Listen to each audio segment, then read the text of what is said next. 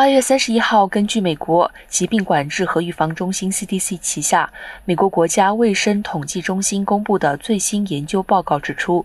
美国民众预期寿命二零二一年出现连续第二年降低，来到了七十六点一岁。但新冠病毒并非唯一的原因，导致美国民众寿命变短的其他因素还包括存在已久的药物过量、心脏疾病、自杀、慢性肝炎等问题。